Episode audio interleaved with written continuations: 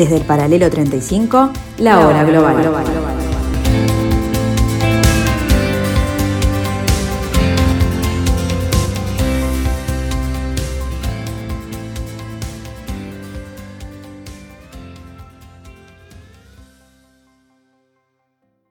A partir de ahora, la hora global. Desde el paralelo 35, en Montevideo, la realidad internacional por detrás de los titulares. Conducción de Gustavo Calvo. Participan Leo Arari y Susana Mangana. La hora global. Una mirada al nuevo desorden mundial. Muy buenas tardes amigos. Feliz fin de este verano austral. Feliz primer programa de la hora global de este marzo de 1800, 1800, este 2022. Ya me estoy yendo 200 años atrás porque la historia me puede, quizás por nuestro invitado de hoy. Bienvenidos, bienvenidos a esta temporada número 4, a este programa número 1. Bienvenidos a este mundo que dejamos en paz y volvemos a ver en guerra. Bienvenidos a este mundo marcado por la presencia de un conflicto pero que, como es costumbre en la hora global, vamos a tratar de rodearlo muchas veces y tratar de ver otras realidades internacionales.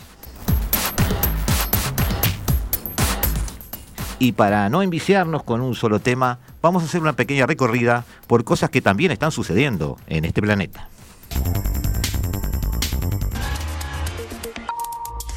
Hablamos de lo ocurrido en el fútbol mexicano, luego de que un enfrentamiento entre hinchas en el estadio La Corregidora de la ciudad de Querétaro durante el partido Querétaro Atlas puso en evidencia un problema de fondo en este deporte, en ese país. La violencia terminó con un saldo de al menos 26 personas heridas, según la Fiscalía de ese estado, cifra que es muy contrastante con las extraoficiales, que también manejan medios de comunicación, que aseguran que son al menos 17 personas fallecidas. Terminamos en Estados Unidos, donde una caravana de camiones y otros vehículos protestan por segundo día consecutivo cerca de la capital en rechazo a las medidas sanitarias. En concreto, piden poner fin al estado de emergencia nacional, el uso obligatorio de mascarillas y la vacunación. Los manifestantes salieron del estado de Maryland para circular por una carretera que rodea la mayor catástrofe humanitaria del planeta es lo que padece Yemen por la guerra civil que sufre desde hace ocho años. Para llamar la atención sobre la situación de las mujeres y los niños en este conflicto, la actriz Angelina Jolie, que es también enviada especial de la ONU para los refugiados, ha visitado este país árabe. La actriz estuvo en la ciudad de Aden, sede del gobierno reconocido internacionalmente desde que los rebeldes hutíes tomaron la capital Sanaa. El conflicto se recrudeció en 2015 al convertirse en una guerra por poderes entre Arabia Saudí e Irán. Yemen es un país con un civil muerto o herido cada hora en 2022 y donde 20 millones de personas dependen de la asistencia humanitaria para sobrevivir. De no llegar la ayuda humanitaria, miles de personas están en peligro de muerte, según la ONU.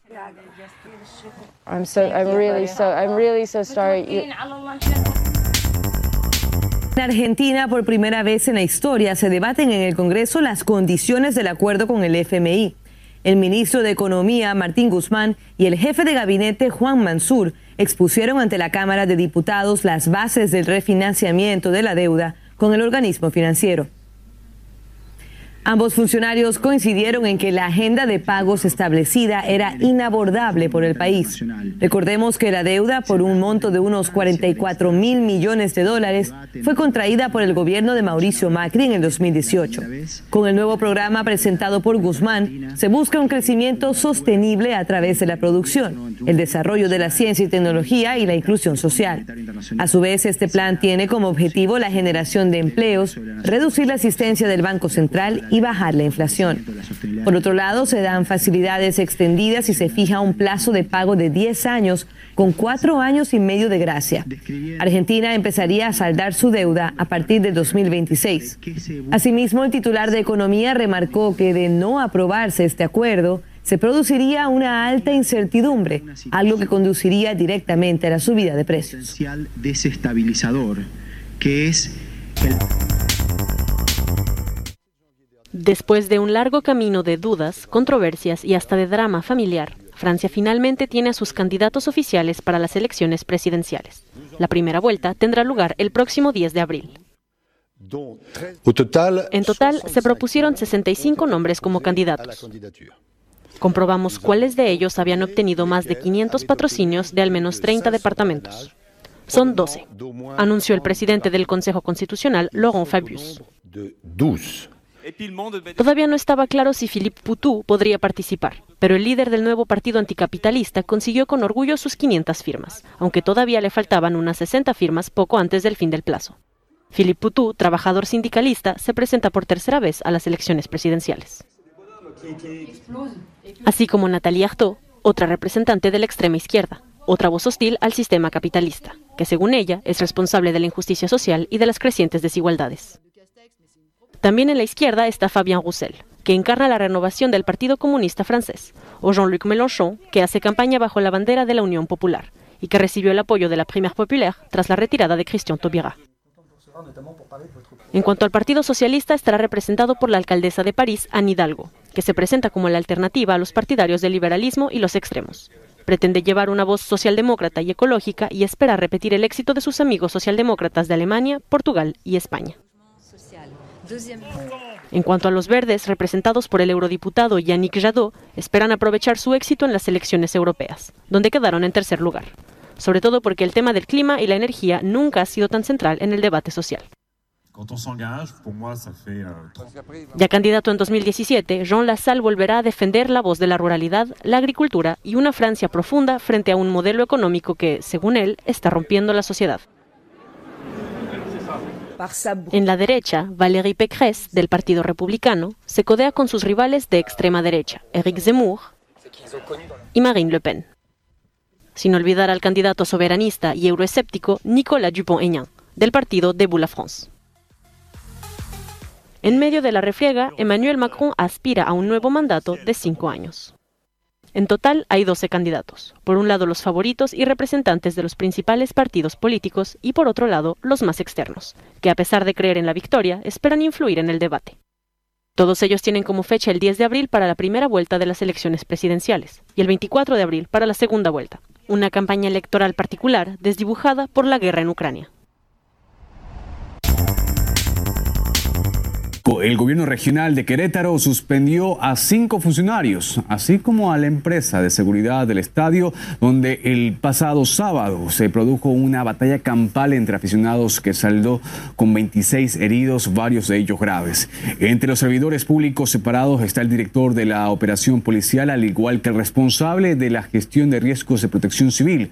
Se les acusa de incumplir los protocolos establecidos. El incidente ocurrió el pasado fin de semana en un partido de fútbol entre los fanáticos de los equipos Querétaro y Atlas.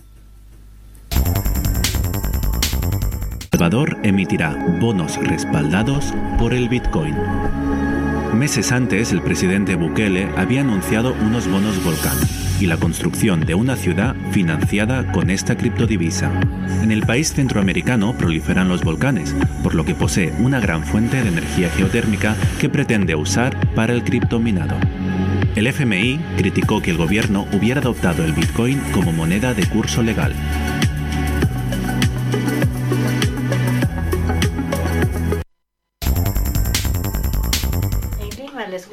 Yolanda tuvo que cerrar su tienda. Silvia perdió su trabajo, al igual que Daisy, que tuvo que cuidar durante meses a sus familiares enfermos de COVID. Los relatos de estas tres peruanas ejemplifican el fuerte impacto provocado por la pandemia en la vida de millones de mujeres latinoamericanas, que no solo se quedaron sin ingresos por los cierres económicos, sino que además se vieron obligadas a quedarse en casa para ocuparse de sus hijos cuando cerraron los colegios y de las personas de su entorno contagiadas por el virus. Una pandemia que ha exacerbado las desigualdades de género en toda la región. La bordadora Yolanda Chambi aún no ve luz al final del túnel. Esta mujer de 45 años vendía y alquilaba trajes tradicionales andinos en la ciudad de Puno, a orillas del lago Titicaca, hasta que la anulación de las fiestas locales México vive un momento crítico en el mundo del periodismo, un ramo golpeado por cada vez más asesinatos a periodistas. Ya van seis en lo que llevamos de 2022. Muchas organizaciones internacionales de derechos humanos han alertado sobre este problema y recientemente incluso el secretario de Estado estadounidense pidió al gobierno de México más protección a los periodistas. En medio de esta ola de asesinatos a informadores, el presidente mexicano Andrés Manuel López Obrador ha arremetido contra algunos profesionales de la comunicación, señalándolos con nombre y apellido y calificándolos de traidores a la patria, mercenarios y golpistas. Hoy hablamos con uno de ellos, Carlos Loret de Mola. Bienvenido a nuestra entrevista de la semana aquí en DW en español. Muchísimas gracias a ustedes por invitarme. Muchos saludos. Carlos, el presidente de la República publicó supuestos ingresos tuyos en una de sus conferencias mañaneras después de esa investigación en la que participó la Organización Mexicanos contra la Corrupción y la Impunidad y Latinus, la plataforma digital de noticias que fundaste, investigación sobre un conflicto de interés del hijo del presidente por la renta de una casa en Houston.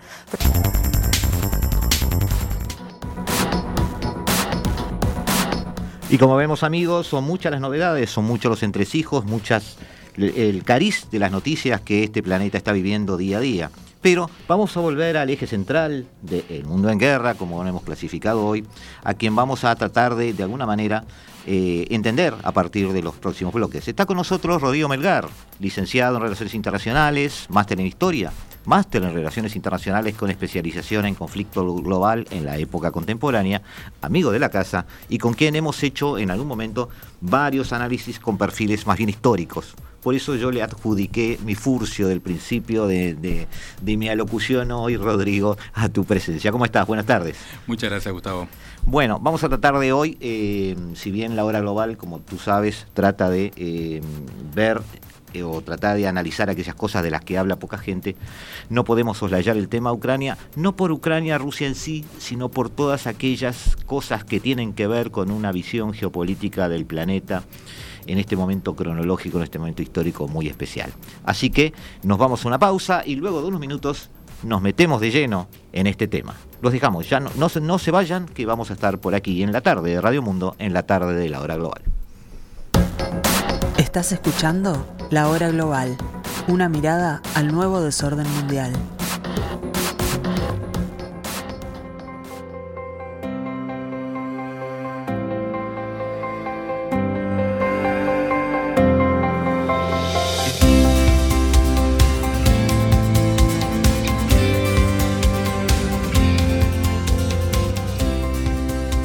Desde el paralelo 35, la hora global.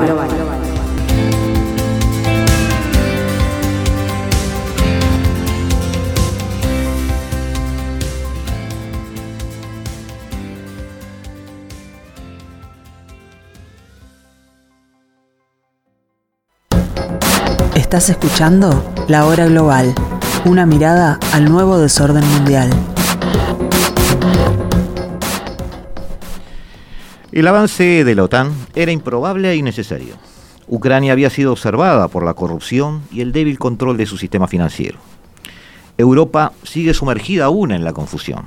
Rusia había dejado de ser un oponente activo y en expansión. La red de suministro de energía y las reacciones económicas, especialmente Alemania, con Alemania, crearon un ecosistema de cooperación creciente que parecía empezar a funcionar. Sin embargo, todos fueron cómplices de hacerle creer a Volodymyr Zelensky que Ucrania podía ser parte de la OTAN, que tendría un escudo militar y que sería apoyada si había un enfrentamiento con Rusia. En Moscú, los retos no eran menores. La doctrina Putin al igual que la China, identifica este momento histórico como un freno a la decadencia y un esfuerzo por reconstruir su economía. Un empuje nacionalista, la reivindicación de la grandeza del pasado, su destino manifiesto de llegar al poder.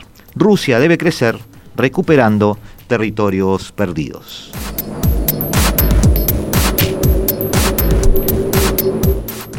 Rodrigo Mecar, buenas tardes de vuelta, ¿cómo estás? Buenas tardes, Gustavo. ¿Cómo debemos este, interpretar todo esto? Vamos a tratar de, dividir en pedacitos la, aproximación a este tema que vamos a seguir haciendo en los programas que vienen con distintos invitados para tratar de siempre ir buscando alguna vuelta eh, no descubierta por los demás, alguna óptica especial eh, para alguien que está entrenado en estos temas como tú Y eh, mi primera pregunta es, sin profundizar en la historia, porque sé que si te dejo hablar, hablas todo el programa entero.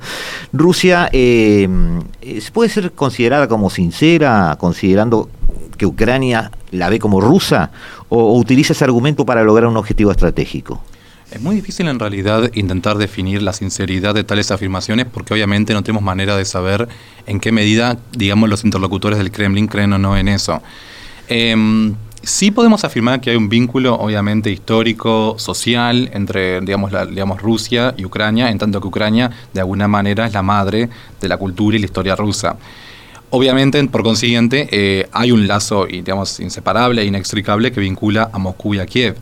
Ahora bien, también es verdad que hay eh, toda una, una, construcción postsoviética del Estado ucraniano, que aparte en realidad, bueno, ya partamos de la base de que hay un idioma ucraniano distinguible del ruso, que si bien es mutuamente inteligible, no son necesariamente lo mismo, como hablar del español y del catalán, son distintos idiomas. Sí, eso es relevante a la hora de identificarlos. Efectivamente, efectivamente.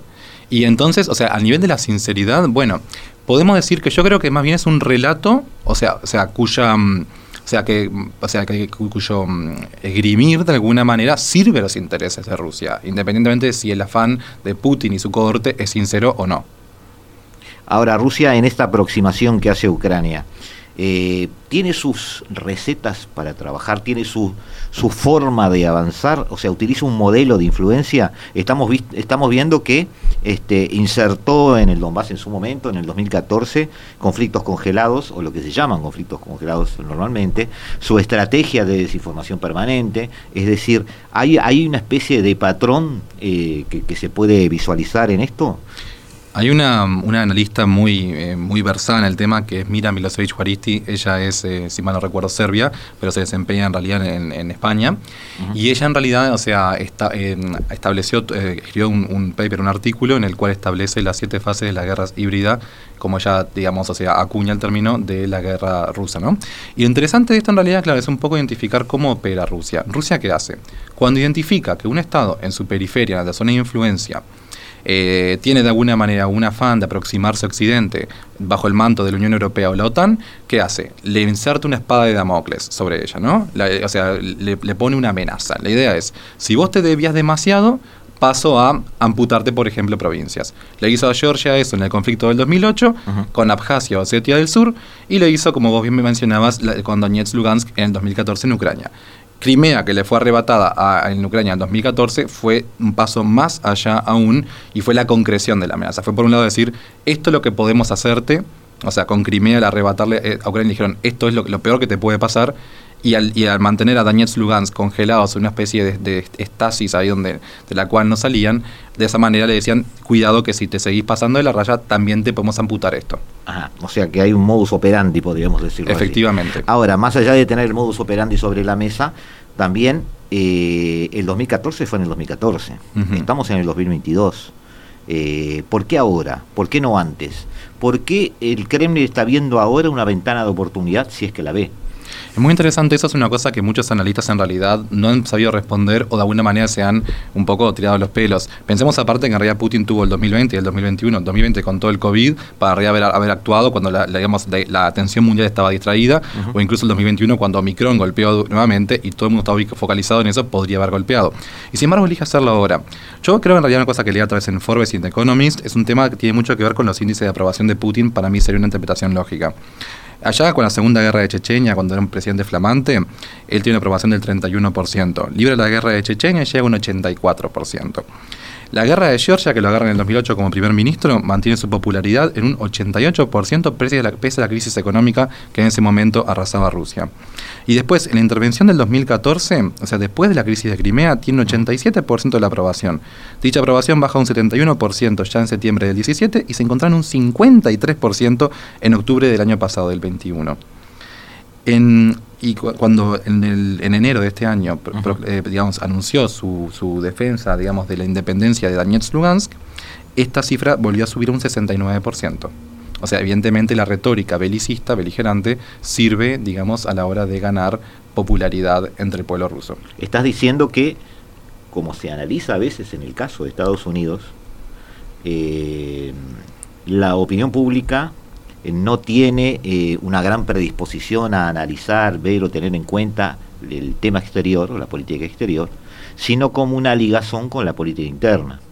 Y eso a veces hace que los políticos eh, sean un reflejo de eso, es decir, que actúen en política exterior en eh, respuesta, no voy a decir en respuesta, pero sí como una especie de músculo que se, se activa eh, cuando hay algunas determinantes internas. Eso se habla mucho de que sucede en Estados Unidos, por ejemplo. Tú decís que, que, que Rusia tiene un poco, Putin por lo menos, parece tener ese comportamiento. Creo que hay mucho valor en la retórica, en la retórica antagonista a la hora de crear un frente común y una sensación de unidad con el pueblo. ¿no? Yo no, no, digo que el pueblo per se tenga como una prioridad, digamos, la protección de los rusos en el exterior y todo el tema de la proyección de la nueva Rusia, sino que es una construcción desde el Kremlin uh -huh. que al pueblo sienta bien, de alguna manera.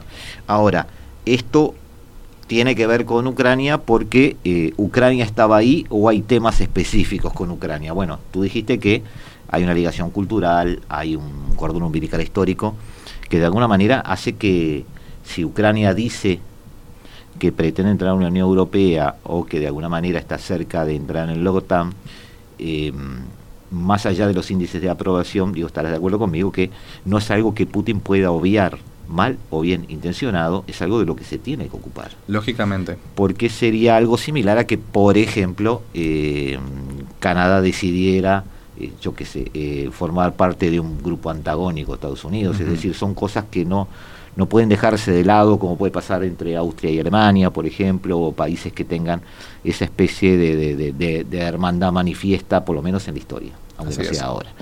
Ahora, hablando de Ucrania en particular, eh, esta Ucrania no es cualquier Ucrania, aún sacando a Rusia del análisis, Ucrania de por sí es muchas Ucranias esta Ucrania no es la misma que la de hace 15 años. No es la misma que la de hace 50 años y seguramente no será la misma que la de dentro de 10 años. En, en esos esquemas, en esos vaivenes de la realidad ucraniana, de la forma de eh, expresarse políticamente la gente y de decidir su destino, Volodymyr Zelensky aparece como una especie también de razón especial o añadida para echarle sal a este conflicto.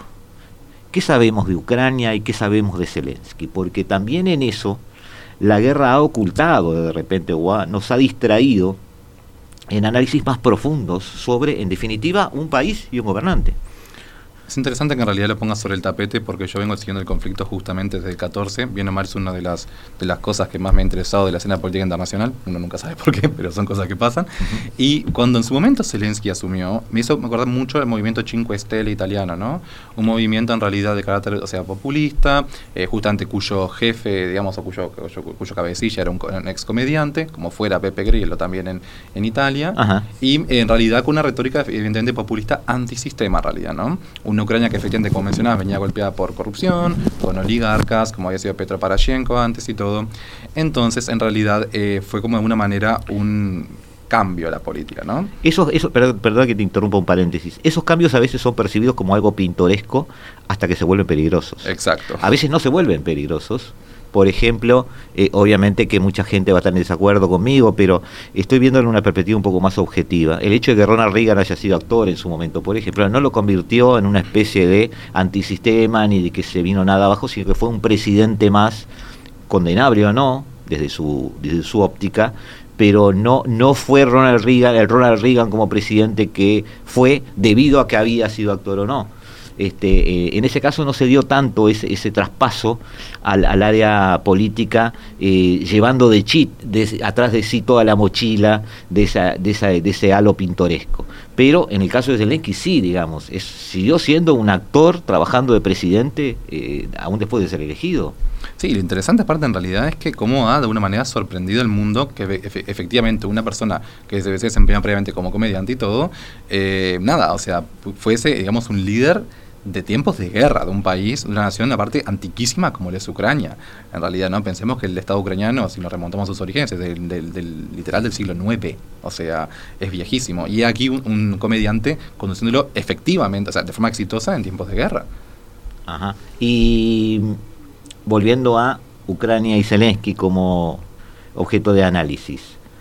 ¿Es un país corrupto? ¿Era un gobierno corrupto? ¿Zelensky es un nazi? Que podemos despejar una cosa de otra, tratar de echar un poco de luz en eso, porque es parte también de la desinformación. Bueno, primero afirmar que Zelensky es un nazi cuando Zelensky es judío ya de por sí constituye un... Bueno, pero hay que aclararlo. sí, sí, un, un oxímoron. Está sobre la mesa el argumento. Sin duda, sin duda, sin duda. Y toda la retórica esa de desnazificar Ucrania es parte de una, una, una retórica infundada producto de la guerra de desinformación que hace Rusia. O sea, es, o sea, vil directamente tildar a Zelensky de nazi cuando el mismísimo es, o sea, el, el mismo es judío en realidad directamente, ¿no? Eh, hay hay que separar, digamos, lo que es el nacionalismo de, digamos, contra el cual Putin diría estar haciendo la guerra, de lo que es el nacionalsocialismo xenófobo, antisemita, que fue propiamente el régimen hitleriano, ¿no? Me parece que hay, justamente, es una cosa de la cual se ha servido mucho el Kremlin, ¿no? Eso por un lado en cuanto a la corrupción, y sí, es un régimen que ha experimentado corrupción endémica históricamente. El, eh, digamos, mismo Yanukovych, que fuera dos veces presidente, inicialmente había dejado su mandato por corrupción. Después, en realidad, volvió a ser electo en su momento, eh, y bueno, fue que en realidad se terminó dejando el poder eh, cuando la crisis del Euromaidán. Su predecesora, Yulia Timoshenko, también en realidad, si mal no recuerdo, tenía un juicio de, digamos, por corrupción en curso cuando el Euromaidán. O sea, su- y Parashenko, el predecesor de Zelensky, estaba actualmente también, digamos, con un juicio por corrupción, si mal no recuerdo, hasta octubre del año pasado. O sea, es un país que evidentemente eh, atraviesa ciclos endémicos de corrupción. Que además no lo hicieron buen candidato para ingresar a la Unión Europea. Efectivamente. Efectivamente. Es uno de los grandes, digamos, obstáculos con los cuales se encuentra Ucrania a la hora de ingresar a la Unión Europea. De acuerdo que nada de esto justifica una intervención militar. Lo que estamos no, no. tratando de hacer. Vamos a aclararlo porque viste que estamos en. No, no, en- esto, esto es fisonomía de los estados. No Claro, estamos en épocas a veces muy hipersensibles, ¿viste? Y cuando alguien explica algo, la, la tendencia es a pensar que lo. Y uno trata de explicarlo en detalle, la tendencia es eh, tratar de, de- de pensar que lo está justificando. Este, Europa parece alineada con Biden. Eh, es porque quiere, es porque la obligan. Alemania en particular está conforme, te lo pregunto porque Alemania había dado pasos muy, eh, ¿cómo puedo decirlo? Muy planificados, muy, sí, fascinantes, ¿por qué no? No, no, vac- vacilantes. No, yo no lo vi vacilante, este, estoy hablando de Berg, ¿no? De. Angela Merkel. Ah, ok, ok. Este, dado pasos pensados, parecían muy bien pensados, muy organizados, eso sí, en cuanto a atender determinados puentes bajo control, co- bajo control, con eh, el Estado el Estado soviético iba a decir, mirá la, deformación en la que nos lleva, a la que nos lleva Putin, con el Estado ruso, este que pasaban, por ejemplo, por el Nord Stream 2, ¿tá? que eh, digamos no es tampoco una expresión de- del trabajo ni de la organización de la puesta en marcha del gobierno alemán, sino que se trata de empresas privadas, eh, consorcios eh, de muchas nacionalidades además, que habían logrado algo que para Merkel era un orgullo, porque de alguna manera solucionaba muchos inviernos de eh, la economía alemana y europea. Entonces, uno tiene la sensación, escuchando hablar a Scholz, que hay como un cierto, una, cier- una cierta tirantez, hay una cierta este, enojo en Alemania por esta especie de marchas atrás geopolíticas que ha tenido que dar. Y uno tiende, tiene el derecho de preguntarse si no se la han obligado a dar. Entonces, hoy es- Europa aparece, como decía, alineada con Biden. Eh, ¿No siente Alemania que Biden le torció el brazo con el tema de Nord Stream 2? ¿No siente Europa que de alguna manera tuvo que eh, eh, hacer fila detrás de Washington? Eh, quizás cuando no estaban tan convencidos de hacerlo. Es muy difícil en realidad dilucidar cuál es el ánimo pre- predominante. No, no tenés ya- mi visión, ¿no? ¿Eh? No tenés mi visión. No, en realidad lo que te iba a decir en realidad era, me gustó en realidad lo que dijiste de Angela Merkel porque me parece que efectivamente ella sí tiene una conducción clara y definida de la política exterior vis a vis, digamos, de cara a lo que era la amenaza rusa y, el, o sea, digamos, el frente oriental de la Unión Europea como tal, ¿no? O sea, pensemos en los acuerdos justamente de Minsk y todo, de la cual ella de alguna manera era la... la digamos, no sé, la, la, ideóloga o por lo menos uno de los grandes eh, auspiciantes y evidentemente había una línea. También estamos hablando de que a mí otra cosa que ayudó a esta elección del momento de Putin de intervenir es que encontró a una Unión Europea, eh, digamos, de alguna manera eh, desacomodada o en desajuste por la partida de Merkel también, ¿no? Es muy oportuno, a, digamos, atacar cuando tenés a Alemania desorganizada, porque tenés en realidad una conducción política, porque después de década y pico de la era Merkel, tenés un cambio de partido de gobierno y a, digamos, a la insignia y emblemática canciller alemana fuera de la ecuación. Tenés en vez a Olaf y, Scholz. y su partido. Efectivamente. Porque el partido que ganó no eligió a su ex socio, a pesar de que lo habíamos hablado aquí. ¿te Me acuerdo, me acuerdo, me acuerdo. Habíamos apostado por la otra coalición, Vos- no por la vos que ten- salió. vos tenías razón al final. O sea, ¿viste? Este, sí, yo veía que, que había una ruptura porque este, lo políticamente correcto estaba empujando a Scholz a una, a una coalición semáforo. Este, pero bueno, ahora se encontró con el- lo que no necesitan los idealistas ni los políticamente correctos, que es una guerra. Claro, para mí en realidad, claro, eso fue muy interesante porque de alguna manera se encontró con un partido que históricamente ha estado alineado con Rusia, porque los socialdemócratas siempre han estado alineados con Rusia históricamente por el tema de la Unión Soviética, se encontró con ellos al poder y encima recientemente instaurados al poder. Una coalición aparte, digamos que tiene muchos componentes minoritarios, lo cual implica mucha negociación interna. O sea, es, recordemos que la cartera de exteriores está en mano de los verdes, por ejemplo, no es del partido de gobierno. No, no. Entonces implica Y con, los- y con liberales adentro. Exactamente, con el partido de Christian Lindner que, que, que son los liberales. Entonces implica en realidad siempre una negociación eh, de gran escala para la conducción de la política exterior. Y como bien mencionabas, el proyecto de Nord Stream 2, que también estaba en juego, importantísimo para lo que es la energía renovable europea. O sea, más con el invierno y todo, y todo en realidad. Entonces, y interesante es que los verdes fueron los que fueron mano dura aquí, los más interesados en la energía renovable, mientras que los socialdemócratas fueron los más blandos con Rusia. Annalena Baerbock. Exacto, Annalena Baerbock, exacto. Está, perfecto. Eh, tú sos máster en historia. Te voy a tirar un poco de la teoría y hacerla aterrizar acá.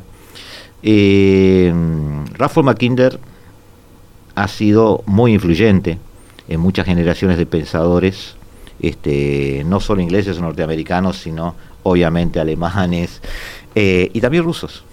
Y también rusos. Su idea del Heartland, es decir, de, del corazón de la gran isla continente, que en teoría dominaría el mundo, este, implica que de alguna manera esa es una idea que hay que atacar. Un alumno suyo, alumno en el sentido de que admiraba su obra y lo leía, también ha sido famoso por sí mismo, que es el autor de Telegrama Largo, George Kennan, Ujú. eh, que difluyó también en muchas generaciones de diplomáticos norteamericanos. Murió ya por el 2007 Ujú.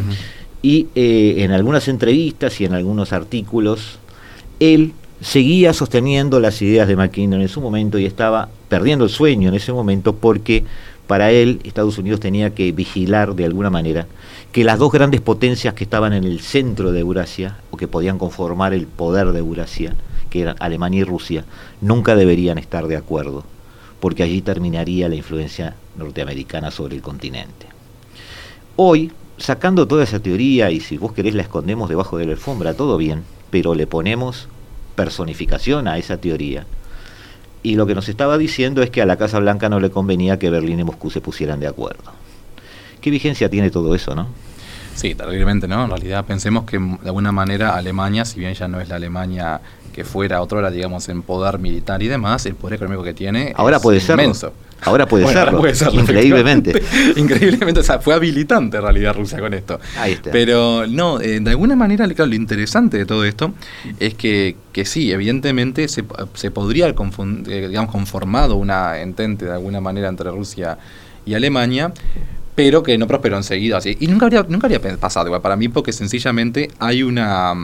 Hay, hay una, una, una, una- una oposición de valores tan grande entre los, los valores europeístas de Alemania y aquellos expansionistas de Rusia que son intratables. Bueno, eso es un diferencial con eh, los momentos de la historia donde se generan esas teorías. Exacto. Eh, hoy eh, los sistemas de valores y las identificaciones de- sociales de los pueblos, eh, gracias al constructivismo quizás, este, también son ríos que no se cruzan y no está aquello de este, no importa eh, la identificación o no de nuestros pueblos, sino si a los dos nos sirve a nuestros intereses. Se ha perdido un poco eso, los valores ha- han, han tomado relevancia y los bloques tienden a revestirse no solo de intereses comunes, sino también de valores comunes. Exacto. Lo cual nos hace aterrizar mucho en Huntington, perdona que lleve, te, te lleve tanto a la literatura y, este, y, a, la, y a la teoría, pero eh, la visión de choque de civilizaciones también se levanta de su tumba a veces. Y hay una y construcción identitaria también, creo yo, a nivel regional, ¿no? El alemán que pasó de sentirse como alemán a sentirse europeo europeísta. Exactamente.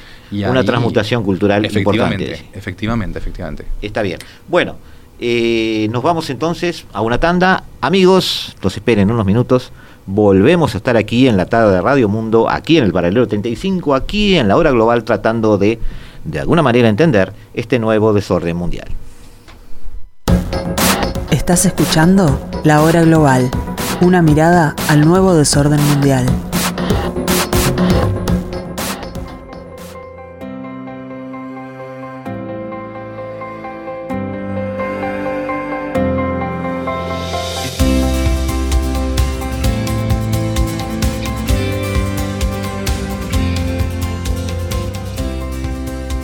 Desde el paralelo 35, la hora global.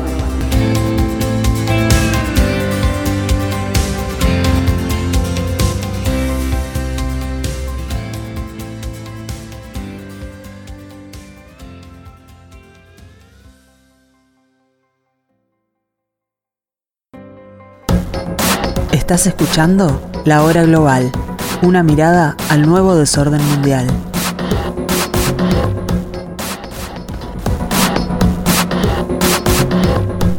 Seguimos amigos en el 1170 AM, seguimos en este programa especial, especial para mí porque es el primero del año y eh, uno se trata de sacar el óxido de encima y trata de volver un poco al ritmo de estar con ustedes este, en, en, los horarios que nos corresponde estarlo.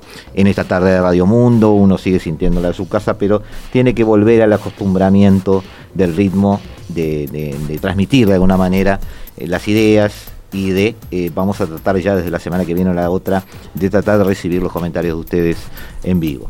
Estamos con Rodrigo Melgar tratando de, eh, no vamos a decir analizar, pero tratando de hacer una charla de café entre amigos sobre este tema de Ucrania, tratando de darle algunos tintes académicos al tema para que algunos, este, algunas herramientas geopolíticas, históricas o de análisis político nos puedan hacer llegar a alguna conclusión sobre esto. Rodrigo, si esta guerra termina, ¿cómo termina? Eh, la gente dice que hay... Los analistas militares dicen que no hay ninguna chance de que Ucrania llegue absolutamente a nada. Sin embargo, se ha ralentizado el avance ruso. El, algunos analistas que no son militares, pero que tienen contacto con el área militar y con el ambiente militar, empiezan a hablar de la importancia que ha tenido en la historia las guerras de guerrillas, que pueden eh, de alguna forma ser el argumento, el contraargumento al avance de una potencia como Rusia. Y eh, se agarran de ejemplos como bueno los de Afganistán u otro tipo de ejemplos que no son todos eh, extrapolables, ¿no? Es decir, yo me acuerdo que Afganistán de alguna manera la gran explicación de eh, las guerrillas contra Rusia era la facilidad que tenían de acceso los este, los afganos a los este, misiles antiaéreos portátiles o, o que portaban sobre su hombro, eh, que les permitían derribar helicópteros, por ejemplo, y la gran facilidad que tenían de este, meterse en esas cuevas donde sí, la topografía del terreno. La topografía ayudaba. Acá es una llanura, uh -huh. es decir, no, no, no, no es aparentemente comparable. Pero también es cierto que eh, eh, la intrincada geografía de una ciudad eh, puede ayudar un poco a esa comparación. Eh, ¿Cómo ves tú, tú este, este, andar de la guerra, digamos? A priori, ¿no? Porque no sabemos lo que va a pasar. Mira, el, primero te respondo lo de las guerrillas porque me parece interesante eso, porque también lo, lo venía pensando y después te respondo igual lo otro. Lo de la guerrilla en realidad pi pienso como vos que no son casos extrapolables, porque los casos típicos son la guerrilla china de Mao, que lo tenés en las montañas en realidad xiana allá en el norte, uh -huh. tenés en Vietnam, o sea, con las junglas vietnamitas que no se comparan ni por asomo a lo que son los bosques de Ucrania, y también o sea, las montañas de Afganistán, que tampoco se comparan bajo ningún concepto a una llanura, digamos, donde puedes meramente ir con los tanques y listo. Estoy de acuerdo contigo que en un escenario de guerrilla no sería fácilmente extrapolable al caso ucraniano. En cuanto a las perspectivas genuinas de ganar la guerra, bien, vamos paso por paso. Yo creo que es verdad que Ucrania no tiene una chance eh, de conseguir que sea una victoria en el sentido clásico de la palabra, ¿no? Tal vez una victoria táctica sí, que no es lo mismo, ¿no? O sea, para Ucrania resistir, sobrevivir es una victoria táctica en sí mismo. Y para, o, eh, de alguna manera, para el régimen de Zelensky esa es la apuesta. Obviamente en Ucrania no está planeando vencer a los rusos, contraatacar y, digamos, llevar el conflicto a, digamos, al otro lado de la frontera. Eso sería impensable. Lo que se apunta acá es, es frenar a los rusos. Por otra parte, Putin tiene, tiene una apuesta, eh, digamos, o sea, que me parece bastante lógica, sobre todo en su, basado en su historial eh, bélico, que es son guerras rápidas y de, o sea, de gran, o sea, corto alcance y rápidas, ¿no? Todas las intervenciones bélicas anteriores de Putin han sido relámpago, ¿no? Y él ha tendido incluso a ir disminuyendo los efectivos rusos. Yo recuerdo que en el primer programa que hicimos de todos mencionaba el tema del, del, de cómo el ejército soviético, después el ruso, fue disminuyendo su tamaño. Se ah. pasaron de 5 millones a 3 millones 500 mil en época soviética ya, y después de 400 mil en víspera de la guerra de Georgia a 250 mil en vísperas de, de, la crisis de Ucrania, del 2014 anterior.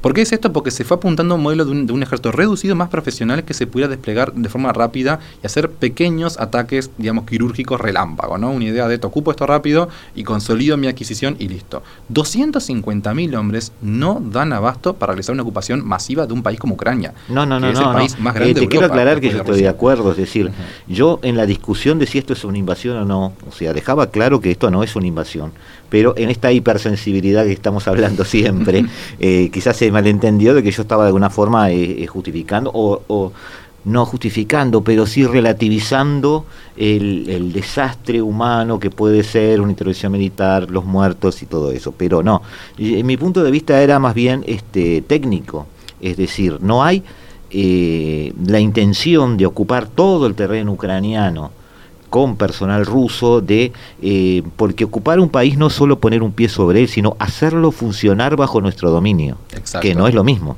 Yo me- me Es remito- decir, para hacer funcionar un país entero con la extensión de Ucrania bajo tu dominio, tenés que haberlo conquistado territorialmente, tenés que haber reconstruido los los los este los el, el sistema nervioso gubernamental, vamos a llamarle así, tenés que haber hecho funcionar ese país y todos sus servicios bajo tus criterios. Y eso es un enorme esfuerzo y una enorme energía y una enorme cantidad de gente. Entonces, por ello yo hago referencia a esto como una intervención militar que va a determinados puntos y no una invasión en sí. Estamos de acuerdo en eso, digo. Pero en cuanto a resultado, como tú decías, bueno, puede haber alguna victoria táctica de Zelensky. Eh, sería una victoria táctica de Zelensky, sería que el 31 de diciembre de este año Ucrania siga siendo dirigida por un gobierno y Zelensky siga siendo presidente. Es por que ejemplo, en realidad si vemos... ceda lo que ceda. Sí, en general, si vemos, por ejemplo, lo, yo lo, que te comentaba antes de arrancar el programa, también es que de alguna manera hay indicios que te indican más o menos qué es lo que le hemos planificado tenía en mente Putin, ¿no? O sea, yo tenemos allá un amigo, como sabemos, en Moscú, o sea, con el cual yo estaba hablando justamente eh, previo a, digamos, a la crisis, de ir a visitarlo y, y planificar el viaje, ¿no? Y una cosa tan básica como cuando se estalló el conflicto, él me dijo, los vuelos sin traumatas paralizados hasta el 3 de marzo, yo eh, hasta el 2 de marzo, enseguida dije, Putin, pensé, pensé yo no, Putin tiene previsto que este conflicto termine el 2 de marzo. Unos días después salió, no me acuerdo si fue en The Economist o dónde, que una información filtrada que decía que efectivamente Putin habría previsto que el conflicto terminara el 3. O sea, le arreglé el análisis por un día, por Sí, sí, 24 sí, horas, sí, ¿no? O sea, y ahora... Bueno, te vuelos- tengo que preguntar hasta cuándo están los vuelos suspendidos ahora. 18 de marzo. 18 de marzo. 18 de marzo, si mal no recuerdo. O sea, lo evidente- anotamos en la agenda. No, evidentemente, o sea, pero eso implica que se, se revela que se va extendiendo la, fecha. Si mal no recuerdo es el 18, capaz que le erré, pero digo, o sea, porque me lo dijo el otro día justamente nuestro amigo, pero de cualquier manera, el punto es, pero eso revela que se va, que se está extendiendo el plazo, o sea, lo que era un plazo inicial de una operación corta y eficiente, ahora ya no es una operación corta y eficiente, es una operación larga y onerosa para Rusia. Y eso cambia la fisonomía del conflicto que Putin tenía en mente. O sea que estás pensando en volver a los orígenes de los discursos de este conflicto y volver a creer en que Putin lo que necesita es ese colchón. ¿Colchón en qué sentido? Colchón estratégico que a sus fronteras no tenga la hostilidad y por lo menos y por lo tanto la independencia de Donbass le da ese colchón territorial que permite, digamos, tener una frontera más segura. Es que mismo... Volvemos a creer en eso entonces, Que porque mismo- en definitiva no se ha desviado demasiado de eso. Que mismo ya en realidad leí que, que había anunciado que los términos por los cuales accedería a retirarse de Ucrania son la independencia de Donetsk Lugansk, o sea, del Donbass, y el compromiso de, de Ucrania de no unirse ni a la OTAN ni a la Unión Europea. Lo cual en realidad, digo, un país que está ganando una guerra, no te sea, si vos estás ganando una guerra, vos pedís más que tus de- demandas iniciales. Agregás, a que, digamos, ya que estamos, empezás a sazonar el plato, ¿no? O sea, quien vuelve su receta inicial es porque no está logrando los objetivos que estaba Me planificado. estás contestando la siguiente pregunta, porque una pregunta que yo te quería hacer para intentar, intentar entender a Putin y desdemonizarlo, porque cuando lo demonizamos lo agrandamos. O sea, hay que tratar de, de analizar las cosas este, desde un punto de vista un poco más racional, no tenerle miedo a nadie tratar de ver por dónde va. Eh, hay una vocación expansiva de Putin, pero real, es decir, eh, o está, se está expandiendo ahora porque puede. Es decir, en ese sentido, si domina Ucrania, sigue de largo, como temen algunos, o como tú recién dijiste, capaz que te estás adelantando, ya me adelantaste esa contestación. Eh, en realidad él no, él no sigue de largo porque su pretensión es hasta acá. Yo no, o sea, no, yo, que yo dije que en realidad eh, él se estaría contentando con sus demandas iniciales, no significa de que él eh, no quiera más que eso. Yo creo que encontró su límite fáctico, ¿no? Se dio, se dio, cuenta que más, o sea, no por eso yo decía, o sea, o sea quiero más, pero lo que puedo hoy es esto. Claro, yo lo, lo, que digo es, si vos arrancaste una guerra con todos los costos humanos materiales que ello implica y volvés en realidad a tus demandas iniciales como base de negociación, es porque evidentemente no lograste, digamos, una, una, una victoria militar significativa. Porque, si, veamos, por ejemplo, Alemania nazi, reclama eh, Danzig, pero cuando te invade Polonia y de, de, derrota a Polonia, te, toma toda. nos quedamos con Danzig, nos seguimos de largo, sí, sí, obvio. Rusia, de haber, digamos, aplastado la resistencia ucraniana, no estaría diciendo me conformo con Donetsk, Lugansk y, la, y reconocimiento de Crimea que es la Unión Europea y la OTAN. Estaba ya poniendo un régimen marioneta, que de hecho eh, parece que está previsto que sería el mismísimo eh, Yanukovych de vuelta por tercera vez en, en, Ese, en Eso se ha tomado como un rumor, digo. Uh -huh. eh, no sé si Ucrania eh, pacíficamente toleraría eso. Ah, lógicamente no. O porque este, los tiempos no han cambiado, pero han cambiado. Es decir, uh -huh. es cierto que hay una continuidad histórica en, en, en, en el comportamiento de uh -huh. los pueblos, eh, muchas veces con raíces culturales, muchas veces con raíces que no son culturales, pero no importa. De hecho, hay a veces un comportamiento histórico, pero también es cierto que hay pueblos que hoy no toleran cosas que otros Exacto. pueblos antes toleraban. Exacto. Entonces, pierdo una guerra, no me fijo en quién está en el poder, sino quién uh -huh. me está dando de comer. Exacto. Es así. Pero hoy eh, si Ucrania pierde una guerra y le dejan a Zelensky, aún cediendo mucho en una negociación, no es lo mismo a que le vuelvan a poner a Yanukovych. Exacto. Me parece a mí. Y eso es, desde el punto de vista de Rusia, un efecto contraproducente que podría evitar Putin, me parece a mí. Exacto. Eh, no, sí, de cualquier manera, el tema con, con Zelensky es efectivamente muy complejo porque, bueno, o sea, yo no me imagino un escenario donde ellos conserven a Zelensky el poder de alguna manera, donde o sea, lo, mantengan y él, o sea, doblegue, o sea, o ceda, eh, trance en su posición y pase a ser ahora, digamos, eh, pase a estar alineado con, eh, con Moscú. Me parece que sería en realidad un suicidio político, más encima después de todo lo que pasó. Y yo aparte no creo que, eh, que él en su sano juicio creyese que hubiese algún tipo de garantía sobre su vida después de que por hoy es enemigo público ruso prácticamente, ¿no? Está bien. Ahora, unido con esto, cruzamos la vereda y nos preguntamos, eh, todo estaba dormido en Europa hasta que sonaron la hora de los despertadores y hubo que salir corriendo en pijama, ¿no? Eh, ¿Habrá un nuevo sistema de seguridad europeo? En Madrid hay una reunión en poco, en poco tiempo donde se aparentemente se quiere discutir ese cariz o sea, es complicado en realidad ahora afirmar. O sea, a priori lo que sabemos es que evidentemente esta crisis pone sobre el tapete de vuelta la meta del 2% de la OTAN, o sea, del PBI, digamos, de los países, y sobre todo justamente de los países europeos, y que de alguna manera se vuelvan a apropiar del discurso de la defensa europea. También en realidad me parece interesante justamente seguir el debate de la política común de defensa europea y cómo esto de alguna manera estimula, digamos, la colaboración dentro de la Unión Europea para, digamos, efectivamente coordinar un esfuerzo de resistencia mancomunado de la Unión. Más pensando que, por ejemplo, eh, Ucrania, si quedase por fuera de la ecuación de una alianza en la OTAN, pero ya está siendo considerada para la Unión Europea, una política común de defensa europea podría brindarle un paraguas, digamos, militar defensivo allí donde la OTAN estaría, digamos, ausente. Ok. Eh, esto tiene que ver también con la percepción que tenga Europa de qué es defensa europea y para qué. Eh, porque, de alguna manera, defensa europea así, a secas, puede querer decir plantarse frente al mundo, o defensa europea puede también querer decir qué sistemas eh, de defensa o qué sistemas de, eh, ¿cómo puedo decírtelo?, qué sistemas de seguridad nosotros podemos armarnos para poder estar tranquilos con respecto en particular a Rusia. Entonces, es algo que siempre eh, eh, Moscú se ha preguntado. Europa construye sus fortificaciones porque construye sus fortificaciones o construye sus fortificaciones siempre pensando en mí. Y eso es algo que la propia Europa debe definir, ¿no? Es decir, porque Merkel en algún momento pensó seriamente en sentarse a hablar con Putin sobre la integración de Rusia a la NATO. Yo recuerdo Cosa que hoy parece un poco loco, pero en su momento Europa seriamente se planteó la pregunta de si, después de que cayó el muro de Berlín, la Guerra Fría ha terminado, ¿sigue siendo Rusia realmente una amenaza o nuestro enemigo? Es cierto que hoy Rusia se ve avanzando, pero un contraargumento de eso, una especie de abogado del diablo diría, sí, se ve avanzando contra Ucrania, no contra Europa, y Europa ha sido muy claro en estos días en dejarle claro al resto del planeta que un ataque a Ucrania no es un ataque a Europa y por eso no interviene.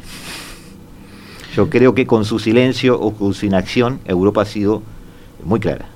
Sí, de alguna manera igual, eh, yo también me acuerdo como vos, o sea, pensaba de hecho que allá por el 2007 hubo, si mal no recuerdo, una especie de aproximación o intento de, digamos, eh, viajes eh, de la Unión Europea hacia Rusia y viceversa, por ejemplo, libres de visado para ciudadanos de, ambos, digamos, de la Unión y de Rusia respectivamente. Es una cosa que parece impensable, ¿no? O sea, había como de alguna manera un proyecto, digamos, de cooperación. Pero, además, Rodrigo, cuando Donald Trump planteó el tema de que Estados Unidos no quería seguir pagando por todo, eh, parte de las cosas que se pusieron algunos europeos a discutir era, bueno, pero tampoco nosotros tenemos que ponernos a eh, eh, desafiar nuestros presupuestos cuando en definitiva Rusia ya no es una amenaza. Eso es algo que esa frase existió. Yo creo que igual el problema, o sea, entiendo lo que vos igual decir que Ucrania, de alguna manera, el mensaje contundente de la Unión Europea fue de alguna, o sea, hay silencios que son elocuentes, esa es la verdad. Y en realidad, digamos, la inacción de la Unión Europea mandó un mensaje de Ucrania, en tanto que no parte de la Unión Europea, no hacemos a defender. Pero no olvidemos que en realidad otros países que se podrían ver amenazados por Rusia, como por ejemplo los estados bálticos, de Estonia, Letonia y Lituania, Polonia también. Polonia, Polonia sin duda, son países que en realidad vivieron bajo el yugo, o sea, ruso y soviético en la antigua digamos, con anterioridad y tienen el miedo muy patente. Entonces yo no, no me parece que de alguna manera sea algo tan lejano para la Unión. Y otra cosa que me parece interesante, que vos hablas, de, digamos, de la vigencia, digamos, o la relevancia de la seguridad y la defensa y cómo podemos contener a Rusia o a cualquier agresor putativo del sistema internacional, me parece que en realidad radica efectivamente en, bueno, primero que nada, para mí esto es un momento que va a determinar en qué medida las sanciones económicas pueden ser o no efectivas. Eh, historia, digamos, la academia ha recogido que un tercio de los casos donde las sanciones económicas son desplegadas son efectivos nomás, tan solo un tercio de las veces.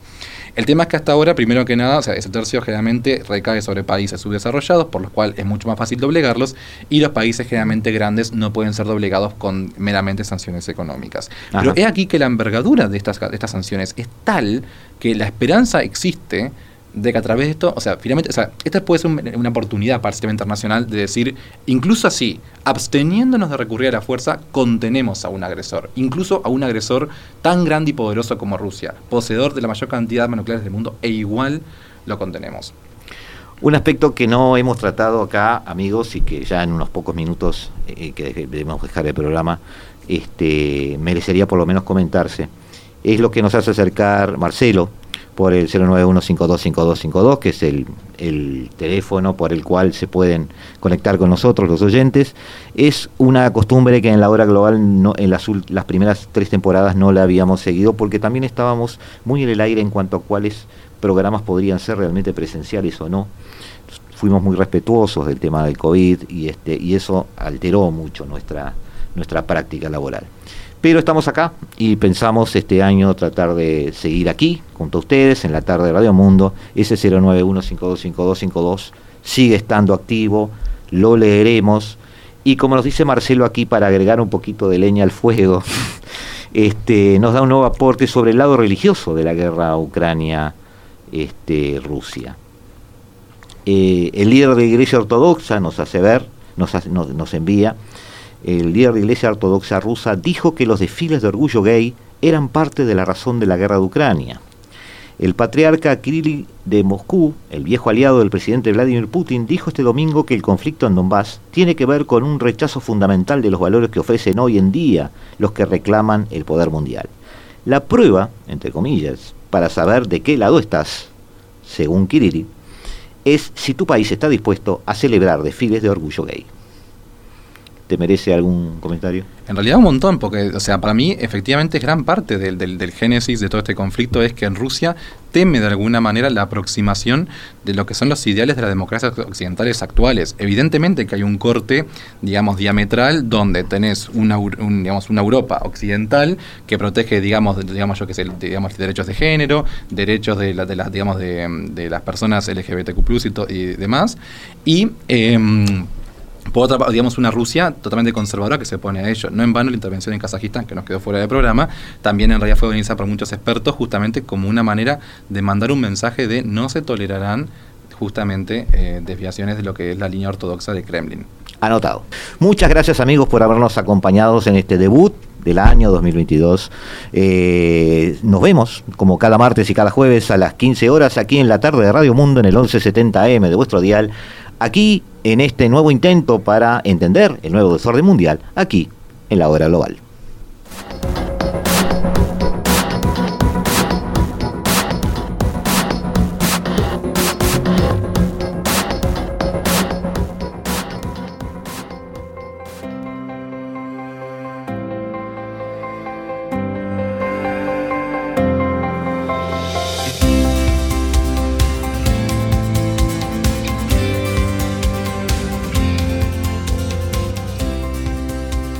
Desde el paralelo 35, la, hora global. global.